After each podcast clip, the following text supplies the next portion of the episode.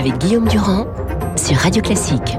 Voilà, et Franz-Olivier Gisbert, mon cher Franz, bonjour. Bonjour Guillaume. La gauche ce matin, par le biais des journaux Nouvel Observateur et Libération, euh, montre sondage à l'appui que les les soutiens et les sympathisants à 78% donc soutiennent cette alliance entre les insoumis. Pourtant, les affaires se multiplient. Jean-Luc Mélenchon ne va pas à Marseille. Il dit qu'il doit travailler sur le plan intellectuel, rapprocher ses relations avec l'Amérique latine et l'Afrique. Mais en fait, euh, peu de gens y croient réellement. Qu'est-ce qui est en train de se passer à l'intérieur de la France insoumise? Il y a cette affaire Tahabouaf qui expliquait tout à l'heure avec talent euh, euh, David Abitiya. Puis il y a ce blog ahurissant où Mélenchon dit le président de la République va, va nommer mon prédécesseur. Il continue à raconter à la France qu'il va être nommé Premier ministre car il aura la majorité. Bah, et il y en a qui le croient. Bah, regardez les journaux que vous citiez. C'est-à-dire que c'est une sorte de d'hallucination collective. Euh, là, on est dans ce que les psys appellent la prophétie autoréalisatrice. Et, et, bon, alors il faut comprendre aussi la, la politique, c'est un métier très dur. Hein. On, on, on, meurt tout le temps et puis et puis on réussit, ressuscite de temps en temps. Ça s'apprend. Mélenchon a beaucoup appris. Euh, puis il est devenu en, en travaillant beaucoup un orateur puissant, très charismatique. Euh, c'est pas le croque-mitaine qu'on dit. C'est-à-dire qu'il a aussi une culture et une sentimentalité qui explique la séduction qu'il exerce sur, beaucoup de gens. Mais après, c'est clair qu'il joue avec la réalité. Je dirais même qu'il la piétine. Euh, Là-dessus, euh, on voit bien qu'il y a aujourd'hui dans ce qu'on appelle la gauche, mais enfin c'est l'extrême gauche. On va arrêter de jouer mmh. sur les mots. Ce n'est pas la gauche, Mélenchon, c'est l'extrême gauche. Dans cette extrême gauche, il y a le syndrome de ce qu'on pourrait appeler le, le Trumpisme. C'est-à-dire, vous savez, Trump. C'est la post-vérité, quoi. Ouais, bah, Trump, il sou souffrait de troubles psychologiques qu'il avait amené à croire qu'il avait gagné l'élection présidentielle de 2019. Mmh. Ben, il y croyait sérieusement, c'était pas une blague. Il croyait qu'il avait gagné. Et Jean-Luc Mélenchon, lui, il, il croit qu'il a gagné la présidentielle, en tout cas le, le premier tour. Il faudrait que quelqu'un se dévoue pour lui dire que, bah oui, ça n'a pas marché. Et puis il croit aussi, euh, d'où euh, la petite phrase du blog, il croit aussi qu'il qu va gagner les, les législatives et qu'il sera Premier ministre. Bah, c'est plutôt mal parti quand on Mais regarde. alors justement, les... le problème, c'est que tous les instituts qui font des projections montrent que c'est totalement impossible. Donc c'est quoi? C'est le rôle de la mobilisation, et à ce moment-là, on pourrait dire il a un aspect tactique, etc. Ou c'est je veux pas faire de l'accusation psychanalytique, mais c'est une certaine forme de, de délire, quoi. Un... Mais oui, mais je crois qu'on est dans le Trumpisme, dans ce que vous savez, on appelait les, les faits euh, alternatifs. Ça, ça, vous savez, c'était la, mm. la, la, conseillère en communication de Trump qui avait inventé ce mot, les vérités alternatives mm. euh, ou les faits alternatifs. Euh, elle s'appelait Miss Conway. D'ailleurs, c'est porté mm. c'est bien son nom. Et elle, elle, a inventé ça. Et c'est vrai que bon, la politique, elle vit depuis toujours en concubinage avec le mensonge avec euh, avec ce qu'on appelle les fausses vérités aussi mmh. ou les fausses informations. Enfin, c'est vieux comme le monde. Mais il n'empêche, France, que par exemple, quand on regarde les, les déclarations d'Emmanuel Macron et même celles de Marine Le Pen qui vient de se réveiller, il tombe sur Mélenchon à bras raccourcis en disant, comme vous, c'est l'extrême gauche, euh, c'est le communautarisme, c'est l'ennemi de l'Europe, c'est la décroissance, etc., etc. Donc d'une certaine manière, il n'y a pas que ses partisans qui le prennent au sérieux, les autres aussi. Mais non, mais c'est aussi un piège. Attendez, faut pas être dupe. Euh, Emmanuel Macron a réussi ça, à se faire élire avec un beau score contre euh, Marine Le Pen, la droite dure ou l'extrême droite, si on veut. Et là, euh, bon, il pense aussi qu'il va. Alors, je veux pas, je veux pas de complotisme là-dedans, mais enfin, c'est, c'est, il utilise les, les, les, choses comme elles sont, Emmanuel Macron. Et c'est vrai qu'aujourd'hui, ça l'arrange d'avoir en face de lui euh, Jean-Luc Mélenchon, la gauche dure, qu'on peut appeler aussi l'extrême gauche. Et c'est ça, c'est, c'est un jeu. Tout ça est un jeu. Il faut pas simplement, il faut pas être dupe. Et c'est vrai que vous le disiez, euh, ça va pas très bien en ce moment pour la France insoumise. L'histoire de Tahabouaf, justement, est complètement dingue. Euh, vous savez, c'est très intéressant parce la que... La plainte est arrivée avant le soutien de Mélenchon, enfin avant le soutien oui, de Mélenchon. Absolument. Clémentine Autain l'avait reçu, d'ailleurs on la voit s'expliquer euh, euh, dans un certain nombre de vidéos, on la sent extrêmement gênée, disant que d'ailleurs les plaintes qu'elle a reçues sont euh, horribles de nature, mais euh, le, le soutien était encore là. Oui, mais alors c'est intéressant ce tabou parce que euh, il, il, bon, on le présente souvent comme comme un journaliste et il joué un rôle très important dans l'histoire. Vous vous souvenez sans doute du faux blessé grave euh, de Tolbiac. Ça, ouais. ça, vous rappelle quelque chose? En 2018, Absolument. lors de l'évacuation matinale par la police de la faculté de Tolbiac à Paris, qui était occupée par des étudiants, l'un d'eux aurait chuté et serait tombé dans le coma. C'est la rumeur qui a couru, qui a, qui a enflé. Elle a été démentie par tout le monde, par la préfecture, par les hôpitaux, mais qu'importe des témoins oculaires ont confirmé qu'ils avaient vu euh, qu'ils avaient vu le blessé. Parmi eux, Leila Ivora, c'est très intéressant ça, qui dit avoir vu un étudiant, je cite, la tête totalement explosée dans une mare de sang énorme. Fin de citation. Bon. Elle dit dans cette vidéo, que tout le monde peut voir, euh, euh, qu'il est dans le coma, un coma profond, cet étudiant. Or, il n'a jamais existé que dans son imagination. Et Leila euh, Ivora finira par reconnaître qu'elle a menti. Ben oui, que voulez-vous? En ces temps de confusion et d'inversion des valeurs, calomnier la police, c'est bien, c'est citoyen. Et eh ben quatre ans plus tard, Leila Ivora est candidate NUPES, mélanchoniste donc, mm. dans la première circonscription du Val d'Oise. Mm. Voilà, c'est une belle histoire. Euh, nous sommes dans un contexte où un projet de loi sur euh, sur le pouvoir d'achat va être voté après les législatives. Bon, il s'agit évidemment de faire des promesses.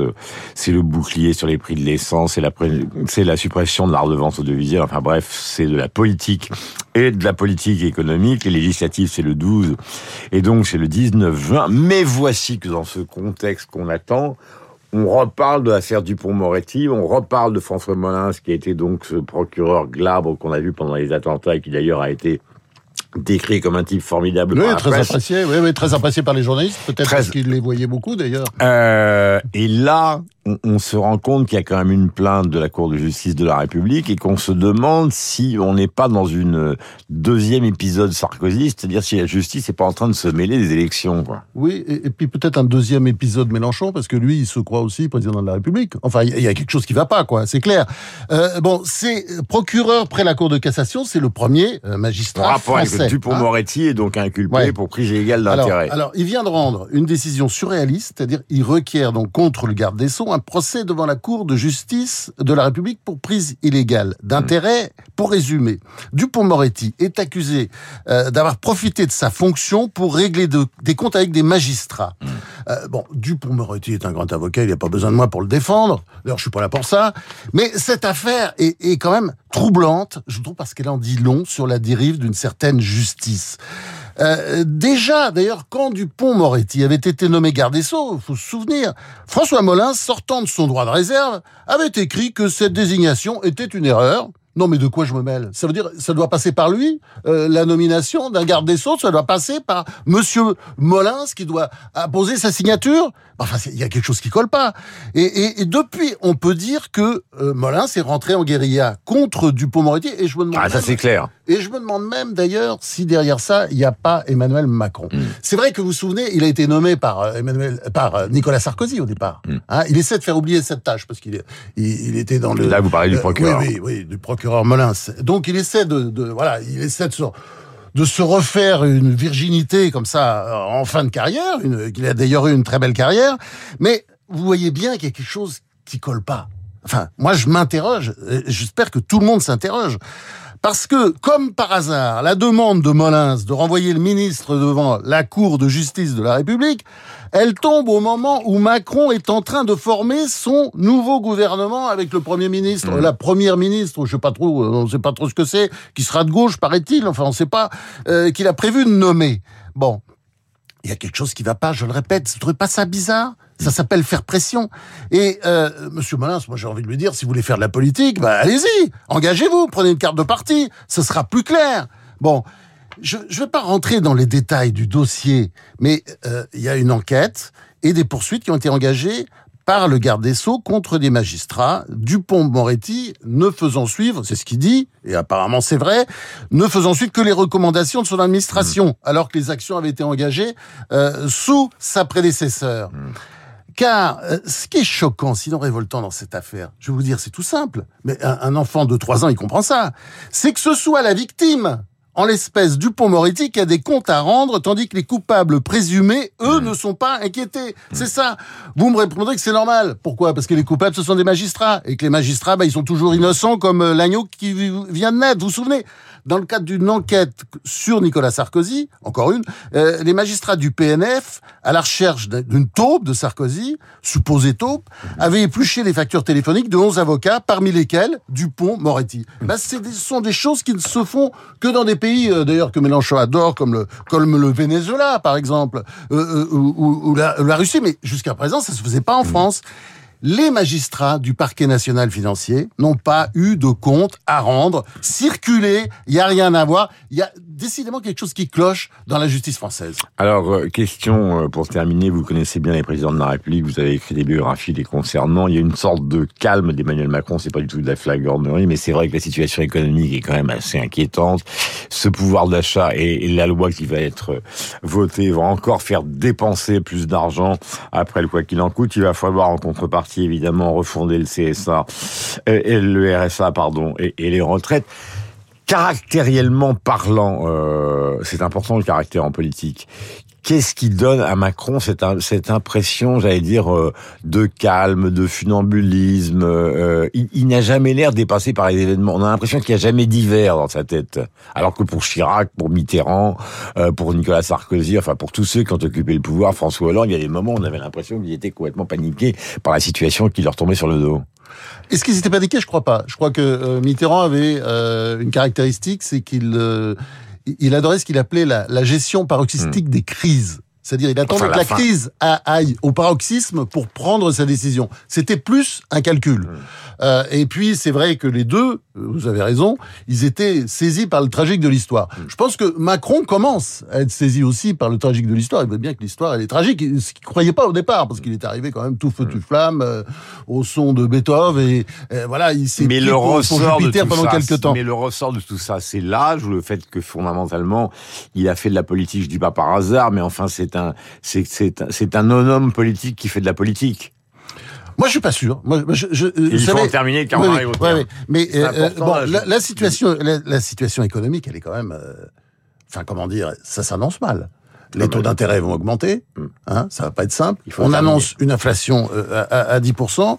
Et euh, moi, je crois que ce qu'il faut qu'il fasse, Macron, aujourd'hui, parce que mmh. vous dites, bon, il, il a l'air zen. Moi, je sais pas trop ce qu'il y a dans sa tête parce que quand il regarde les chiffres, il doit être un peu inquiet. Il a l'air zen. Je pense qu'il faut, c'est pour ça que c'est important le Premier ministre, il faut qu'il apprenne, et, c'est peut-être la leçon à tirer de son premier mandat, surtout, c'est qu'il faut qu'il apprenne à déléguer. Sinon, eh ben, il risque de laisser dans l'histoire, délégué comme délégué d'ailleurs de Gaulle, Mitterrand, etc. Sinon, il risque de laisser dans l'histoire l'image d'un feu follet, vous savez, qui aurait brillé dans le ciel français, euh, au-dessus du champ de ruines des anciens partis politiques. Voilà, il est 8h56, France, Olivier Gisbert, les infiltrés de Martin Scorsese, c'est ce soir sur la 3, donc à 20h50, avec Jack Nicholson, Leonardo DiCaprio en infiltré Matt Damon en traître euh, qui justement travaille dans la police mais qui lui justement fait partie de ce gang d'Irlandais. C'est un film d'une violence psychologique phénoménale. Encore une dirait, histoire de taupe. On dirait du Gisbert à 8h57 et bonne chance pour l'Académie.